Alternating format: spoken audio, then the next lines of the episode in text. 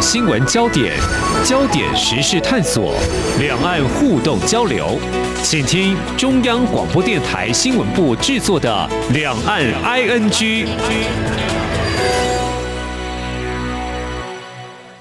这里是中央广播电台台湾之音，我是黄丽杰，欢迎听众朋友收听《两岸 ING》，三十分钟一起掌握新闻时事焦点。今天是二零二一年十一月二十六号，星期二。我们谈到共机频繁找台，根据我们的国防部统计，去年共机找台累计有五千多架次，要比二零一九年增加有一千五百。架次多，那么今年情况还是持续，引发国际间高度关注台海的局势哦。那么国防部长邱国正其实在这个月的六号在立法院，他表示，现在两岸情势是他从军四十年以来最严峻的时刻。中共目前已经有犯台能力，但是要付出成本哦。而国安局长陈明通在二十号他列席立法院被询时表示呢，两岸一年内发生战争几率低，但突发状况谁都没想到哦。呃，比如说像新冠肺炎之类等等，都必须要密切注意。但是如果没有这个因素，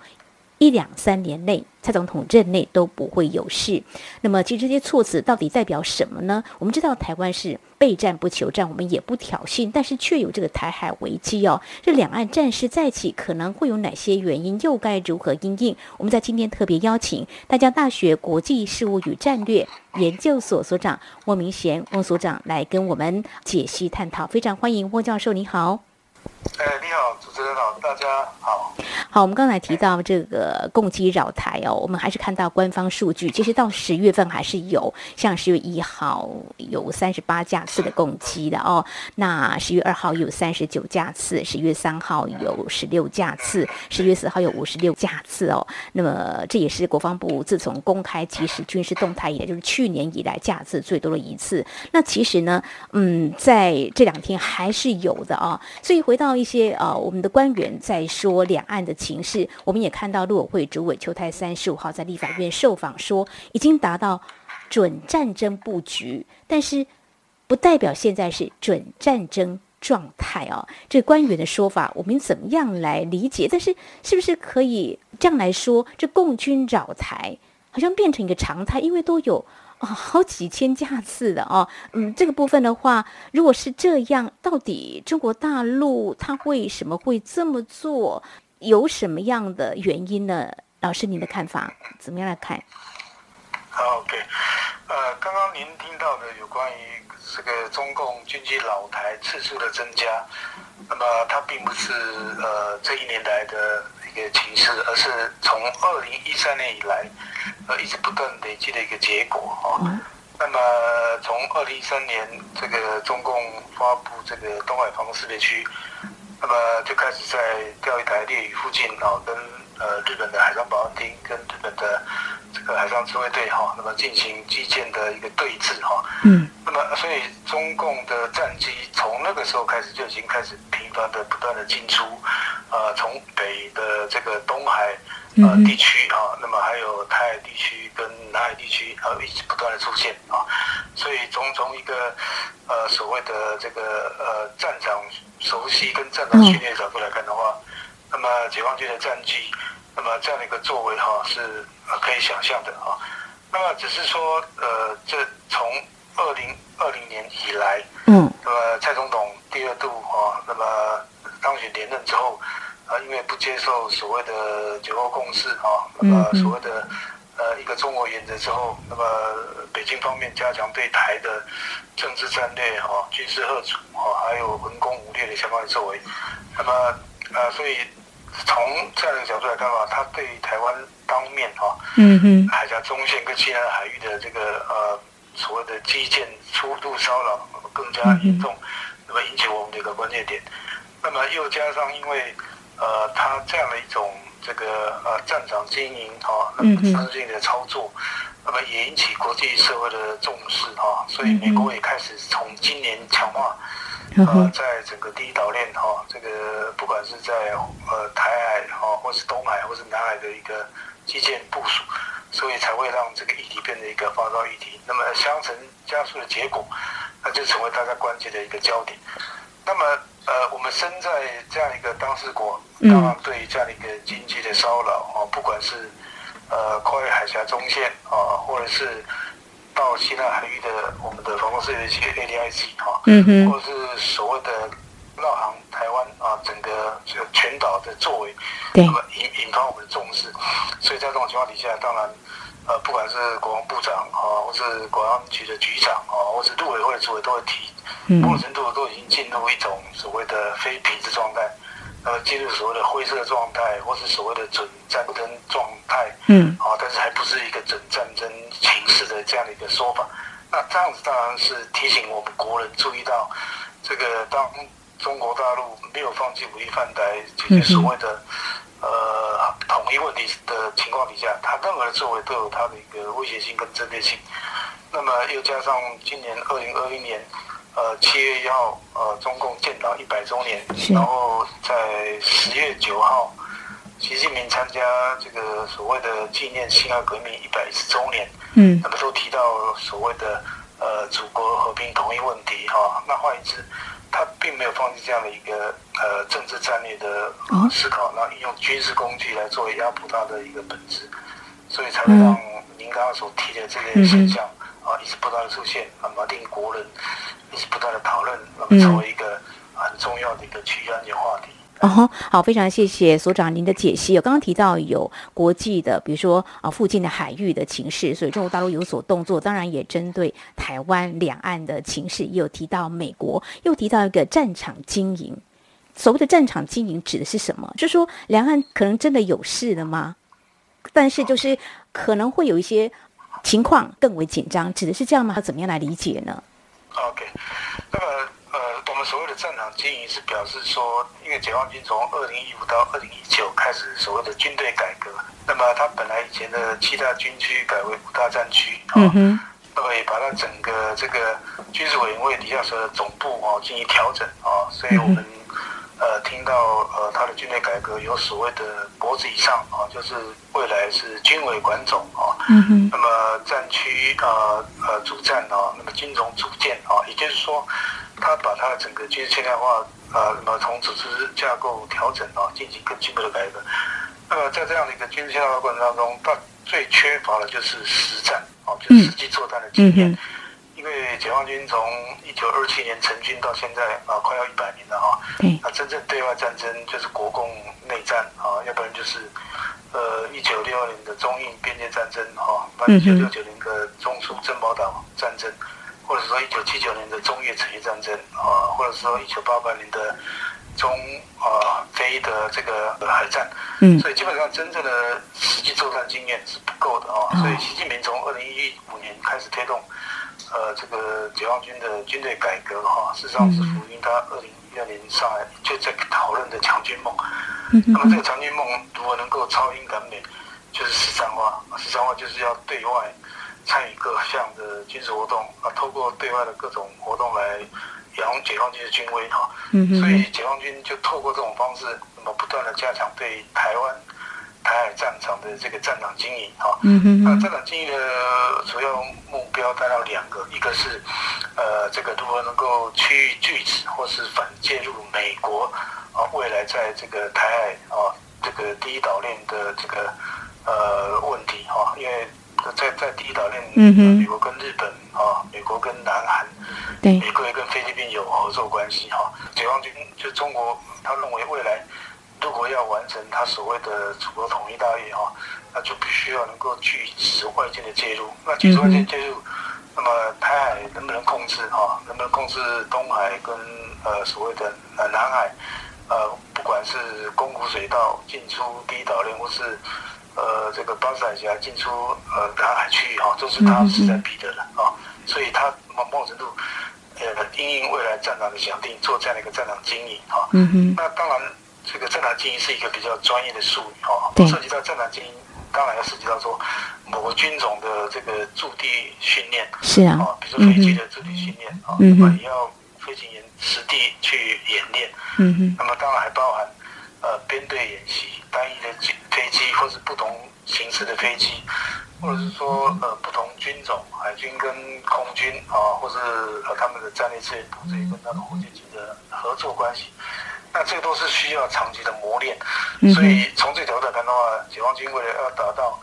呃所谓实战化目标，那么进行战场经营是最快速的方式。那这样也能够让他们熟悉他们未来如何应应这样的一个思考。那么再简单一个例子啊，那么中国大陆在两年前啊推出它的第三艘航母啊这个辽宁舰啊，那么呃去年又提出山东舰，那么辽宁山东舰如果要运作，那么如果没有这个海上长航啊相关的补保训练跟其他产业的疲劳，就没办法运作啊。所以我觉得呃这个解放军针对台海议题啊，所谓的祖国统一大业跟反。美国的各种军事介入，所以他必须要做这样的一个实战化的战场演练。那这个目前还在运作当中，啊，只是因为呃，目前那么美国所领导的这个印太呃这个区域和平好的架构，那么也让很多呃非印太区国家介入啊，所以会让这个区域呃更形成一个呃所谓的这个安全对峙的一个画面出现啊，所以才会有你。刚刚所问的这个议题所在，嗯哼，是习近平上来之后，他也深化国防跟军队的改革。呃，再者，刚刚提到就是说，那有很多的这个扰台的动作，就是有可能在做一些演练。当然，外界也有说，是不是在展现哈这方面的一个实战的一个实力啦？还有美国的印太战略，因为美国总统拜登上任之后呢，好像也是延续前任总统川普的路线，恐怕还会深化。那现在有很多的国家跟美国联盟，可能。又是不是会激化这边的局势更为的紧张？不过回到刚才两岸的这个区块，就是说，因为习近平在中共建党百年，还有这个纪念辛亥革命一百一十周年谈话当中，都提到和平统一呀。嗯，当然我们看到有反台独的这样的字眼啦，所以台海局势会不会紧张？它是不是会有某种程度相当克制？OK。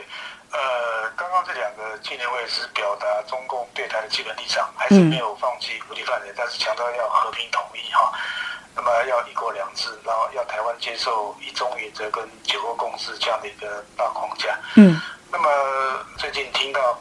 这个俄罗斯的总统普京啊说，这个中国大陆呃可以有很多种方式哈来进行所谓的呃统一大业。啊，那他的意思是说，除了武力之外，还有经济，还有其他方面啊。那这点其实他是在这个呼应哈，那么这个中国大陆的一个作为哈，那么是有多途径啊、多层面的一个进行。嗯，某种程度，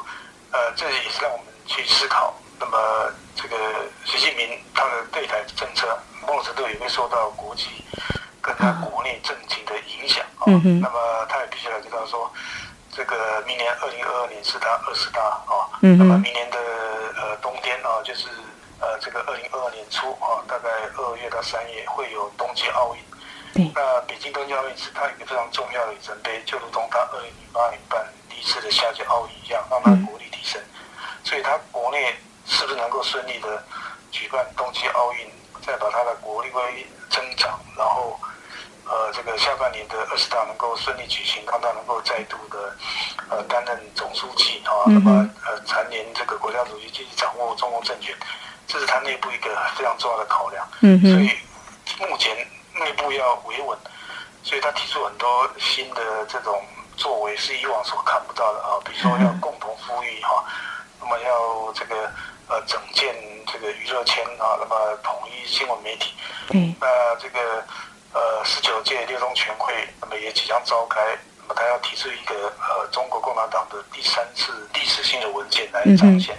习近平的这个历史定位在共产党当中，所以这个内部问题他必须要审慎处理。嗯，那么如果内部问题不审慎处理，轻而易举的对外用武的话，是不是会影响到内部的谨慎？嗯，那除了这个内部因素之外，当然国际问题也是他必须考量的，也就是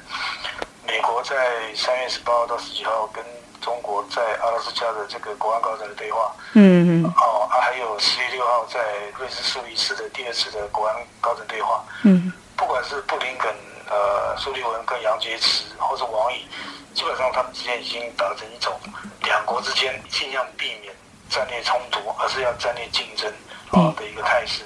但是呃，美国强调以规则为基础的国际秩序，那面对中共一直强调不干涉内政为原则的国际关系这样一个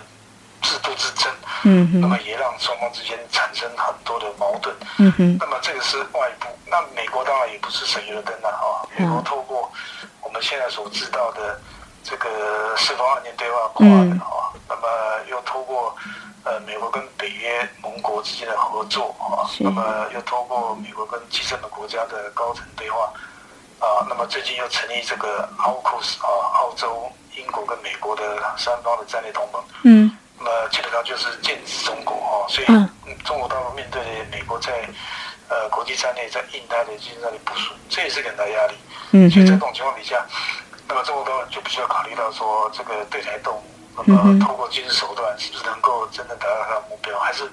必须要全方位的思考应对台湾问题。哦，也就是军事是一个工具应用，那么其他的政治、社会、经济文化的一个应用，呃，也是它考量的一个呃工具应用，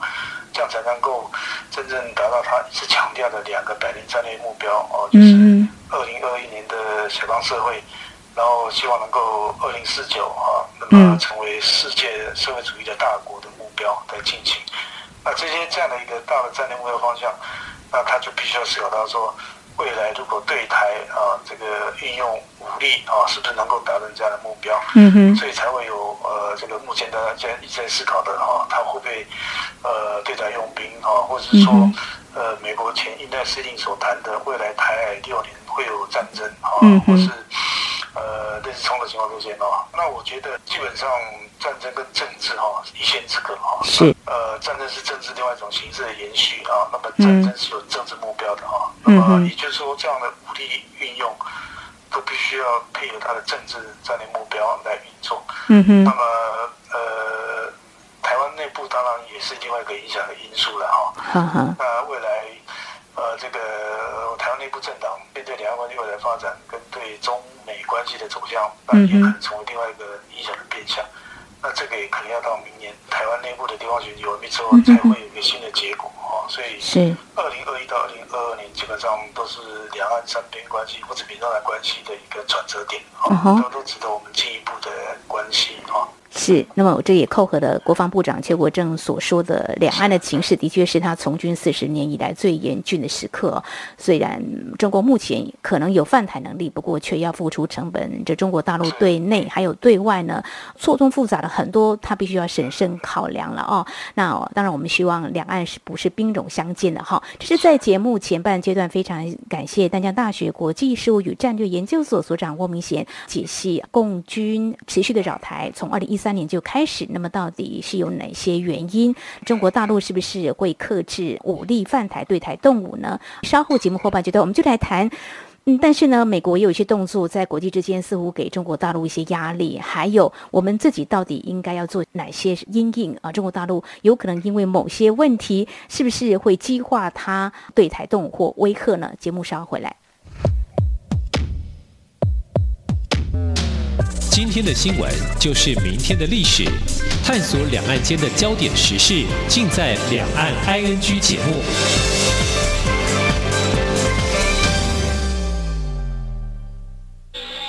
这里是中央广播电台台湾之音。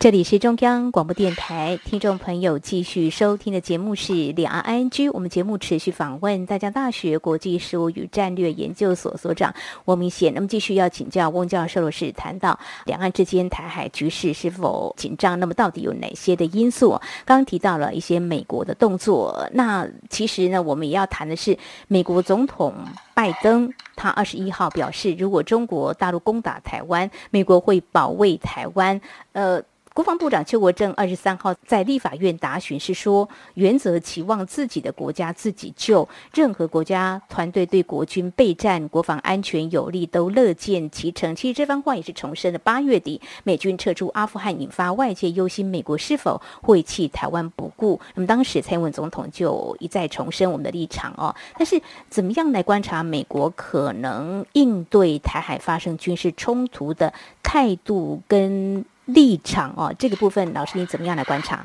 我觉得呃，刚刚提的这个问题是涉及到呃长久以来呃针对美国的开海政策都会有两个专有名词的对峙问题，就是战略模糊或是战略清晰。嗯嗯，那么所谓的战略模糊、战略清晰，就是当这个中共武力犯台的时候啊，那么美军是否介入的问题啊。那以往这个美国的智库学者哈，那么都认为应该保持战略模糊，因为保持战略模糊的话，才能够呃这个拥有啊，或是凸显出来美国那么后主的力量啊的一个呃可信度哈。那么也就是呃这个当美国没有表达要不要出兵或要不要介入的时候，那么就会让中国大陆对台用兵哈。那么会产生一种这个迟滞或是制约的因素，因为他不晓得美国会不会介入哈。嗯。那么在这种状况底下，那么这个战略模糊就达到它一个后阻的效果哈。嗯。那么所谓的战略清晰，就是呃传统以往所谈的战略清晰，就是不管中共是否对他动武，只要他有这种翻译的话，美国一定会出兵。嗯。那么这样的话，呃某种程度呃也会让台湾哈。会觉得说啊，反正美国一定会来的嘛，所以我们就不用担心，我我们就可以进行更多的，呃，不管是呃法理呃宪法修正，或是呃地位改变这样的一个所谓的法理性自主性的一个作为哈。嗯嗯。那么这样的一个战略模跟战略清晰，到了目前为止，啊，它的本质意涵已经有所改变了哈。嗯。呃，改变原因当然主要是因为。呃，解放军的这个军力增强啊，国防预算已经是全世界第二位，哦，又加上中国大陆从二零一零年以来已经取代日本成为全球第二大的 GDP 的国家，嗯哼，所以从呃这个角度来看的话，呃，解放军已经有这个能力啊，能够超越所谓台海当面或是第一岛链啊，越过第一到第二岛链，第一岛链跟第二岛链之间的一个能力的一个运用，嗯，所以我们现在所担心的是，呃，中国大陆。啊，会不会为了他的政治目标轻启战端？也就是说，他的能力已经不再是以前的解放军的能力。那么现在能力，他已经有办法做这样的一个作为。所以在这种过程底下，美国那么战略性模糊所能够带来的核子力效果，是不是还存在的问题？啊，那这句话是强调说，呃，在一九九六年台海危机的时候，美国派两艘航母战斗群来台湾区域啊，那么就是核主性中国不能对台动武。那么也也达到它的效果。那么现在呃，这个解放军，那么不管是呃超音速的东风十七，或是东风二十六，或东风二十一，啊，这相关的这种巡弋或是这个精准炸弹，那么已经呃某种程度对美国在这个区域的呃航母船舰构成威胁。嗯。所以当我们现在在讨论到说，呃，美国对台要这个战略模糊，啊，是不是？呃，能够符合现在的情况啊，那么所以，呃，现在美国也在考虑思考说，呃，要所谓的呃从战略模糊呃调整到战略清晰啊的这样的一个阶段，那么所以这个主要就是在于中共军力的一个强大啊。嗯。那当然，另外一点也跟这个有关的是，呃，这个中国不会演啊，所谓的台湾问题是呃美中关系的核心问题哈，那么不让。呃，华盛顿来智慧哈，嗯哼，有智慧一地哈，但是美国认为说，呃，这个美台关系哈是独立于呃分割于两岸关系跟中美关系啊，所以美台关系的加强，并不代表意味的哦就必须要去受到中美关系的影响啊，所以美国也开始主导它的一个台海政策，所以在这种关系底下，那美国对台湾的一个政策作为，当然就必须要做一些调整改变，嗯，那么。呃，这样的一个从战略模糊啊转向战略清晰的过程当中，那么除了中共军力的强大之外，嗯，当然还有一个很重要的一个影响因素，就是中共的这个所谓的呃战狼外交，或是呃参与国际组织啊的相关的作为，嗯，那么已经呃让西方国家认为说中国大陆的这个政治体制啊，那么独裁专制的政权。啊，那么呃，某种程度在呃中国大陆的这个新疆、西藏啊的一个人权的议题哈，那么已经不再符合所谓的这个呃局势标准，所以美国也希望能够透过这种方式来抑制哈，那么来改变中国大陆的国际行动准则，啊，所以美国。呃，就强调以规则为基础的国际秩序，哈，来要求中国大陆参与国际秩序，受到国际秩序的这个约制。那那么这些当然就呈现出来，呃，这个从川普到拜登，啊，比较强势的这个对中国政策，那么呃，这个协助台湾呃自我防卫力量，又加上从川普时代所开展的印太呃区域自由的这个开放战略思考，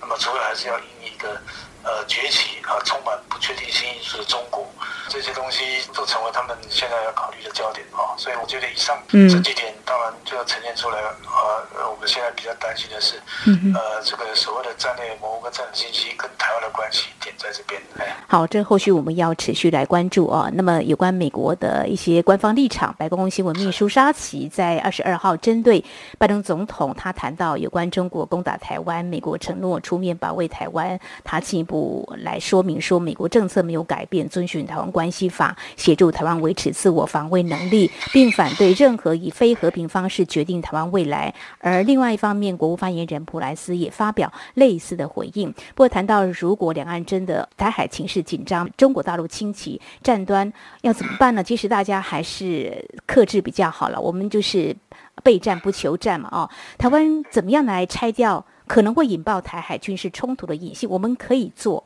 比如说自助人助、自救人救。我们现在可以做的是什么呢？嗯，教授。呃，我觉得刚刚主持人所提，长所强调的哈，不牵起战端，但是我们也不畏战、不惧战。